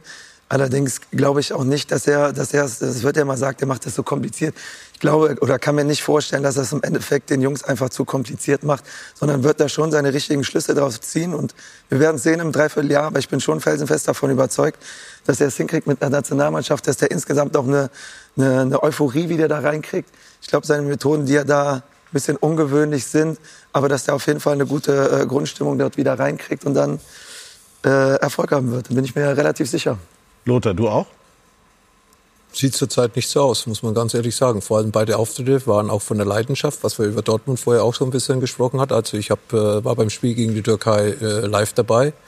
Ja, da hat sich das Aufbäumen für mich nicht gezeigt. Die ersten 20 Minuten waren okay, waren auch gut. Ja, war das Stadion auch still, aber dann hat man gemerkt, die Türken, die gehen in die Zweikämpfe, die gewinnen die Zweikämpfe, die kriegen auf einmal Abschlüsse und dann war das Stadion auf einmal in türkischer Hand und äh, das äh, macht mir natürlich keine Hoffnung. Österreich war dann noch mal einen Schritt schlechter. Ja, da hat auch keine Kompaktheit in der Mannschaft stattgefunden. Die Österreicher waren aggressiver, ja, haben äh, schnelleres Umschaltspiel gehabt und äh, natürlich, äh, wir haben noch äh, zwei Spiele im März, fünf Monate jetzt Pause. Äh, Da muss man mit diesen Niederlagen leben? Die, die nimmt man mit jetzt ins neue Jahr und äh, natürlich, äh, ich weiß nicht, welches System er spielt. Ich weiß nicht, wie viele Spieler da einen Stammplatz haben. 1990, der Augenthaler wusste, wo er spielt, der Kohler wusste, wo er spielt, der Bremer wusste, wo er spielt, der Völler wusste, wo er spielt, der Klinsmann wusste, wo er spielt. Ich durfte auch mitspielen, ich wusste aber auch, wo ich spiele und mit Basko und Hessler auch. Ja, und äh, sogar der Thomas Berthold wusste, wo er spielt, nämlich rechts hinten. Und wenn er nicht gespielt hat, wusste der Reuter, wo er spielt, nämlich auch rechts hinten. Wenn ich mich jetzt in die Nationalmannschaft reingucke, Spielt er der Stegen oder spielt er Neuer? Spielt mit, mit, mit Füllkrug richtiger Spitze oder vielleicht doch der Havertz noch irgendwann mal da vorne, wo er ja auch gestern wieder ein entscheidendes Tor für Arsenal London geschossen hat. Musiala muss gesetzt sein. Spielen wir mit einer Doppelsechs. Wie sieht die Doppelsechs aus? Wer spielt rechts hin? Wer spielt in der Zentrale, in der Defensive? Ich sehe jetzt nicht unbedingt Spieler, die heute hundertprozentig wissen, wenn sie nicht verletzt wären, bis zum, nächsten, bis, äh, zum nächsten Sommer, ob ich spiele. Und das gibt mir doch Sicherheit. Ich als Spieler will doch wissen, bin ich dabei, spiele ich, wichtiger Spieler, Stammspieler, Führungsspieler, Ersatzspieler oder ganz weiter hinten, fünfte Rad am Wagen. Dann weiß ich zumindest, was los ist. Und ich glaube, für einen Spieler, von dem ich verlange, Top-Leistungen zu bringen, den Unterschied zu machen bei einer Heim-EM, ist es ganz wichtig, dass ich diesen Spielern die Sicherheit gebe, und zwar auch, in welchem System ich spiele. Ganz, ganz kurz nur dazu, also bin ich komplett bei dir. Das Problem ist nur meiner Meinung nach, du hast so viele qualitativ gute Spieler gerade in der Nationalmannschaft. Gott sei Dank. Individuell. Deswegen ist es einfach schwierig, einen Spieler da jetzt rauszunehmen, dem das Vertrauen zu geben. Weil dann sitzen da ein paar auf der Bank, die, sagen wir mal, Kai Havertz sitzt da auf der Bank dann. Also es ist ja auch schwierig, dann einen rauszupicken, dem man das absolute Vertrauen Aber das wäre ja vielleicht genau die Aufgabe des Trainers, auf ein oder zwei zu verzichten, weil die Mannschaft an sich dann besser wäre. Das ist der Punkt, den ich gerade schon gesagt habe. Ich würde die Spieler, die man hat, auf ihren stärksten Positionen auf jeden Fall einsetzen und dass dann zweifelsohne ein paar draußen sind, wo man sagt, oh, das können wir uns eigentlich gar nicht leisten, absolute Topspieler. Muss dann auf jeden Fall so sein. Aber Bastian, ich muss dir doch klar widersprechen. Äh, äh, Wir haben, und das ist ja vielfach geschrieben worden, da muss ich gar nicht, wir haben halt ein- keinen Mittelstürmer von internationaler Klasse. Da könnt ihr mir von Füllkrug erzählen, das ist ein toller Junge, der äh, äh, wirklich, aber das ist doch, vergleicht das mal mit den französischen äh, Mittelstürmern, die die da zuhauf haben, kann man fast sagen. Aber da, wir haben gegen Frankreich zwei wir haben, wir haben keine Linienspieler rechts und links nicht. Das sind alles ordentliche Bundesligaspieler. Aber auf internationalem äh, auf Parkett äh, sind sie nicht konkurrenzfähig zurzeit. Nicht konkurrenzfähig. Nicht konkurrenzfähig. Aber das ist ein spannender, ganz kurz, Lothar, das ist ein spannender Ansatz, weil es hier immer heißt, die Qualität sei so hoch. Ja, sagt das sieht Sebastian, ja bei Heribert. ich meine das nicht auf die Mittelstürmerposition, aber ich sage, ob du Mittelfeld einen- einen Kimmich, einen Goretzka, einen Gündogan, einen Musiala, dann hat Brandt teilweise auf der äh, 10 gespielt. Würz ist normalerweise noch Ist da. Kimmich noch der gleiche Hofmann Spieler wie vor in einem Jahr? Überragende Saison. Ist Kimmich Also noch der gleiche Spieler wie vor einem Jahr? Frage ich mich. Nein, nein, aber Okay. wir haben das Problem, dass wir natürlich all die Spieler, die du sagst, Ja, sind offensiv. offensive, Alle mit- offensiv. alles offensive Spieler. Du brauchst aber eine Kompaktheit. Eine Mannschaft muss eine Mannschaft sein. Die müssen zusammenarbeiten. Haben wir über Dortmund gerade gesprochen. Passiert oft nicht. Äh, Das ist das Um und Auf. Sonst hast du überhaupt keine Chance. Da kann der Wirtz mit dem Musiala spielen. So viele Tore können die gar nicht schießen, wie die hinten kriegen. Der Tag kann nicht rechts verteidigen, wenn er der beste Innenverteidiger in Deutschland im Moment ist. Dann muss er da spielen. Gut, der Rüdiger hat eine, eine Formschwäche. Aber Rüdiger, Tat, müssen gesetzt sein. Gut, wir haben keine Top-Außenlinienspieler mehr. Aber äh, trotzdem. Umso wichtiger wäre es ja eigentlich, Richtig. würde ich jetzt mal sagen, als Laie, ja, ne, sich dann einzuspielen und darüber dann über eingespielt sein mögliche individuelle Defizite auszugleichen. Aber ein Argument- Ich will Lothar gerne, weil Ja, Lothar eben den ganz sicher, ganz, ganz sicher, die Mannschaft muss sich einspielen. Aber wenn ich jetzt 20 Spieler hin und her wechsle, daran ist Hansi Flick gescheitert. Hansi Flick hat Systeme ausprobiert, Dreierkette, Mhm. die eigentlich keiner da kann sie spielen in Leverkusen, du hast es gerade gesagt. Aber die deutsche Nationalmannschaft ist mit einer Dreierkette in den letzten eineinhalb Jahren nicht gut, be gut beraten worden. Ja. Mhm. Und jetzt wird wieder Dreierkette gespielt, obwohl das eigentlich in den USA schon ein bisschen anders äh, die Viererkette ausgesehen hat. Und jetzt gehe ich wieder zurück. Hansi Flick ist daran gescheitert, man hat ihn beurlaubt und jetzt wird wieder probiert. Man hat Hansi Flick das vorgeworfen, dass er wechselt, wechselt, wieder eine neue, neue Position. Ja, und was vor allem denkt, ein Raum und ein Gosens, wenn ein Havertz auf einmal links hinten spielt, ja, können es wir nicht. Wir spielen es das ganze Jahr. Kai Havertz wird die nächsten fünf Monate bis zum nächsten Länderspiel kein einziges Mal bei Arsenal London diese Position, die er in der das Problem. Nationalmannschaft spielt, äh, spielen. Niemals. Bin Aber ich hundertprozentig sicher. Also lasst uns das doch einfach machen. 4, 2, 3, 1 und finde die besten Spieler, die dieses System spielen. Und So hast du der eine Rudi Idee, das gespielt Lothar, warum Nagelsmann das nicht macht? Ist es einfach seine DNA? Das wäre ja auch in Ordnung, als Trainer, der, der gewöhnt ist, junge Spieler Ich, auszubilden. ich verstehe, Julian, dass er da üben mit Havertz was machen will. Aber Havertz könnte uns vorne als hängende Spitze auch oder über die halblinke Position. Mhm. Für Havertz kann ich auch woanders eine Position finden, wo Havertz äh, es gelernt hat zu spielen und wo er auch wöchentlich bei Arsenal London spielt. Und hinten links haben wir vielleicht jetzt nicht den Weltklasse-Verteidiger, aber wir haben Spieler, die international schon gezeigt haben mit Raum und Großens, aber wohlgemerkt meistens in der Dreierkette, obwohl Leipzig mittlerweile auch die Viererkette spielt, wo Raum hinten spielt. Ja, und wenn nicht, dann muss ich eben mal wieder so spielen mit einem Hövedes. der- Ja, richtig. Hövedes dann, 14. Dann mache ich hinten mal stabil mit, mit Sané Nein, vorne, nein, mit nein. Musiala. Ich mache meine Tore da vorne. Da werde ich immer Tore machen. Aber wir müssen brau äh, wir brauchen in der Defensive mal Stabilität. Die Österreicher gewinnen 2 zu 0. Es hätte aber auch äh, 4 oder 5 geben können. Die Mexikaner hätten auch 6, 7 schießen können. Wir lassen einfach zu viele Chancen zu, weil zu viele Offensivspieler auf dem Platz spielen, äh, stehen, die nicht in der Defensive diese Fähigkeit haben, den Gegner vom Tor wegzuhalten. Wir experimentieren doch nur, das fing doch schon äh, äh, am Ende der Löw, dann kam Flick, äh, jetzt ist Nagelsmann da und wir, wir sagen, wir brauchen ein festes Bild. Lothar hat komplett recht, wir müssen, aber wir haben die Spieler nicht, um ein festes Bild zu haben. Weshalb wird denn so viel experimentiert? Weil es eben keine ganz klaren Spieler gibt, der die Linie links besetzt, der die Linie rechts besetzt. Es gibt vielleicht ein Duo mit äh, Goretzka und Kimmich, äh, was man als gesetzt ansehen kann. Die Aber sind selbst aber, das ist aber aber die Moment- sind Dann ist aber. Gündogan weg. Da ist der Kapitän weg. Dann ist der Kapitän ja, weg. Aber die sind auch nicht so formstark. Und eins, äh, das klingt jetzt sehr hart, aber eins, ein Argument muss auch gesehen werden. Diese Spieler der Nationalmannschaft haben in der Woche vorher, in den Wochen vorher, in ihren Vereinen Champions League wichtigste Spiele machen müssen. Und es ist ein Freundschaftsspiel. Jedes Länderspiel, da wir qualifiziert sind, hat nicht den Charakter äh, äh, eines, eines richtigen Wettkampfs. Ich widerspreche, Herr Ribert. ich finde, wenn, man, wenn ich das Und ich habe die Hoffnung, dass wenn es um die Europameisterschaft geht, dass das Konzentrationsvermögen weitaus höher ist. So wie bei der Weltmeisterschaft. Weil Weltmeisterschaft Freundschaftsspiele? Wusste ich, dass Na, das ja, gab. es Wusste ja, so. komm, gibt's ja die Vorlage. ja, das wusste ich, dass das Jetzt gab. Und trotzdem, und trotzdem glaube ich daran, und, und die Kritik, die, sie, die wir jetzt ausschütten, die ist ja berechtigt und so weiter. Aber es führt zu einer erhöhten Konzentration. Und mein Gefühl sagt mir, wenn du, wie Rudi zu sagen, noch ein tieferes Tief hast, das Rudi Völler Formulierung mit Waldi, äh, dann äh, erwächst daraus eine höhere Konzentration und ich bin optimistisch, dass das gelingt, was Lothar einfordert, nämlich dass sich ein Stamm herausbildet und dass die Europameisterschaft trotzdem ein Erfolg. Obwohl die Qualität, so wie Ja. du eben gesagt hast, nach deiner Meinung gar nicht Zum, so Zeit, hoch zum ist. Zeitpunkt stellt sich das so dar. Aber äh, das besondere Ereignis in unserem Land äh, verleiht äh, vielleicht Flügel Okay. und verleiht auch eine höhere Konzentration. Ich glaube daran. Was mich stutzig gemacht hat, darf ich Ja. das noch sagen? Oder sind Also ich wollte ja jetzt einmal nur sein. sagen, Freundschaftsspiele können, äh, ich will jetzt gar nicht von Ehre und so weiter, darum geht's jetzt gar nicht. Es geht aber darum, dass ja jeder Spieler weiß, äh, was für eine Bühne das ist. Da musst du eigentlich schon wissen, also Ja, da sollte so. ich schon abliefern. Ja, aber Herbert, das sagt man so. Also jetzt, du gehst doch nicht nach Österreich zu einem Länderspiel und sagst, es ist irgendein Freundschaftsspiel auf dem Lande. Nagelsmann hat doch nach dem Spiel gesagt vor dem Mikrofon, das hat mich stutzig gemacht, wir kriegen die Transformation zwischen Hotel, Bus und Rasen nicht hin. Die verstehen sich super, die reden drüber, die gehen gar nicht schlafen nach dem Essen und die diskutieren das gerade, dass sie nicht Karten spielen. Was ist denn das? Da bin ich gerade ganz deiner Meinung. Bin ich auf dem, da brauche ich einen Psychiater auf dem Weg zum, zum, zum, zum Rasen oder was? Da muss doch jeder brennen wenigstens, auch wenn sie auf der falschen Position vielleicht spielen. Also ich verstehe, wenn Spieler nach einem Champions League-Spiel in Madrid in der Bundesliga gegen einen normalen Gegner äh, irgendwie da Schwierigkeiten haben. Das ist völlig okay, das ist ein weites Feld.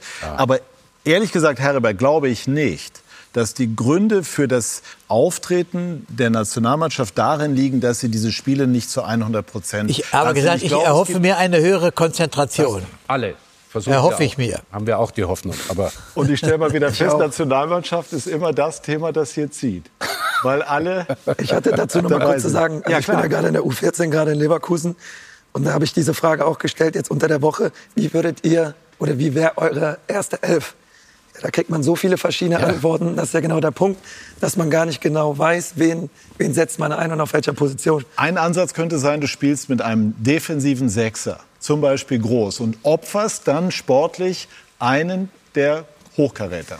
Müsste Könnte man zwangsläufig so machen. Ich, ja. ich, ich denke da auch an Andrich, Andrich von Leverkusen, der zwar in Leverkusen so, nicht unbedingt äh, zurzeit zu den ersten verstehe Elf ist, aber er vom Spielertyp her so einer, der wirklich die Drecksarbeit macht, der wirklich da vor der Abwehr steht und abräumt, der sich für nichts zu schade ist. Ja und äh, und äh, Gündogan ist ein Spielmacher. Kimmich könnte rechts hinten theoretisch spielen. Ich weiß nicht, wie man das äh, ihm vermitteln kann, aber es ist ja häufig schon diskutiert worden, entweder hinten rechts oder nirgends. Ja, aber Lothar, das geht nur, wenn der Kimmich nicht nur zu 90, sondern zu 100 Prozent diese äh, Position auch ausfüllen will. Ja, der Philipp Lahm hat 2014 ja auch Philipp vorgemacht. Der ja war ja auch bis zum Viertelfinale. Verletzung, wer hat sich da verletzt? Hat sich irgendeiner verletzt? Naja gut, der hat, äh, es, war, es war so. Äh, Kedira und Schweinsteiger waren angeschlagen Ja. und mussten erst im Laufe des Turniers fit gemacht werden für ein Finale, was Ja. wir dann erreicht haben. Ja. Dann hat, äh, hat Löw gesagt, Lahm, du spielst auf sechs. Ja. Und als beide dann fit waren, ist er wieder nach rechts hinten gegangen. Ja, aber da war eine Verletzung auch, da, äh, hat dazu beigetragen, dass da was gewechselt Wie auch worden immer. ist. Einmal Aber ganz ist kurz, egal. weil der Begriff so reizvoll ist. Haben wir, auch wenn Nagelsmann das bestreitet, Abwehrmonster? Defensivmonster, hat er, glaube ich, gesagt. Zwei ne? Stück haben wir. Zwei Rüdiger Stück. Ja. würde ich schon dazu zählen. Und auch, Äh, mit äh, Süle, drei. Also Rüdiger und Tah. Ja. ja, und ich würde auch da, weil wir das Thema auch eben hatten, also da, wo macht er die guten Spieler gerade in Leverkusen? Im Zentrum in der Dreierkette. Genau. Der ist jetzt nicht der Spieler in der Dreierkette rechts, wie gegen das erste Tor gegen ähm, Türkei. in die Türkei, wo der genau in den Zwischenraum kommt Ja. und, hat, und, und hat dann diese, die, diesen weiten Raum, den er verteidigen muss. Das ist einfach nicht seine Art und das ist ja genau das, was ich dann auch damit meine, dass man die Spieler in ihren stärksten Positionen spielen lassen soll. Weil da kann man ihnen auch gar nicht so einen richtigen Vorwurf machen, weil, weil er ist nicht dieser Spieler, der in diesen weiten Räumen da gut verteidigt. Er ist in der Box dann halt gut, er ist im Kopfball gut, er ist im Zweikampf gut, im Zentrum, das macht er gut und dann sollte er auch da eingesetzt werden. Uns läuft die Zeit brutal weg. Lothar, bekommst du aus dem Kopf zum Abschluss dieses Parts deine Startelf hin? Also ich mache jetzt ganz schnell. Manuel Neuer im Tor, weil ich glaube, er hat eine andere Persönlichkeit wie der Stegen. Ganz klar, wenn er sich zur Form zurückfindet, obwohl der Stegen hervorragend hält. Aber Manuel Neuer ist Manuel Neuer. Innenverteidigung Rüdiger und äh, Tah. Auch wenn er in der Dreierkette spielt in Leverkusen. Rechts Kimmich. Links äh, kann ich mir Gosens oder Raum vorstellen. Oder stelle jemanden hin, der da die Seite zumacht. Doppel sechs, äh, Gündogan und Andrich. Weil der Kapitän bleibt in der Mannschaft. Musiala, Würz, rechts Sané und vorne entweder eine Nummer 9 Füllkrug oder eine hängende Spitze Havertz. Schneller geht's Da haben nicht. wir's doch. Haben wir's So, und jetzt? Geh jetzt rüber, wir sagen nichts zum Ergebnis. Äh, Leo? Ich frage mich, wir haben so lange überlegt, dass wir Nationaltrainer werden. Ne? Ja. ja. so einfach wäre es gewesen. So ist es. Wir haben auf alle Fälle ein spannendes Spiel. Man muss also, aber ganz kurz, ich finde, so fair sind wir. Man muss Nagelsmann natürlich die Chance jetzt weitergeben. Also das, das sind Diskussionen, die werden engagiert geführt. Ich wollte nicht aber, diskutieren, nein, ich wollte nein, mit Augenzwinkern nein, Lothar verbal einen ja, Blumenstrauß ja, überreichen. Ja, absolut. Na, äh, und ihr habt Tore ja. garantiert. Tore haben wir auf alle Fälle im zweiten Spiel und äh, wir haben ein bisschen was zum Thema Elfmeter. Wir haben ein schönes Duell Baumann gegen Richter. Also es lohnt sich zu gucken. Definitiv. Ich mach's kurz, weil ihr braucht ja die Zeit. Also dann hat es einen Elfmeter für Mainz gegeben, oder? Lothar. Genau, wir, wir, nehmen, wir nehmen nichts vorweg, wir verweisen auf die XXL Highlights. Und äh, ja, ich bin begeistert von dieser engagierten Debatte und ähm, hoffe, dass der Bundestrainer die richtigen Entscheidungen trifft, sodass es dann eine hoffentlich begeisternde Europameisterschaft gibt. Und klar ist auch, es ist noch Zeit genug, das haben wir ja auch angesprochen. Und ähm, es äh, darf gehofft werden. So bleiben wir jetzt an ja. Äh, diesem Abend. Ich bedanke mich ganz herzlich, liebe Zuschauerinnen und Zuschauer, für Ihr Interesse. Bedanke mich bei unserer lebhaften Runde. Verweise auf die Bundesliga XXL Highlights mit Michael Leopold und Philipp Bönig und wünsche noch einen schönen Sonntagabend hier auf Sky. Tschüss und auf Wiedersehen.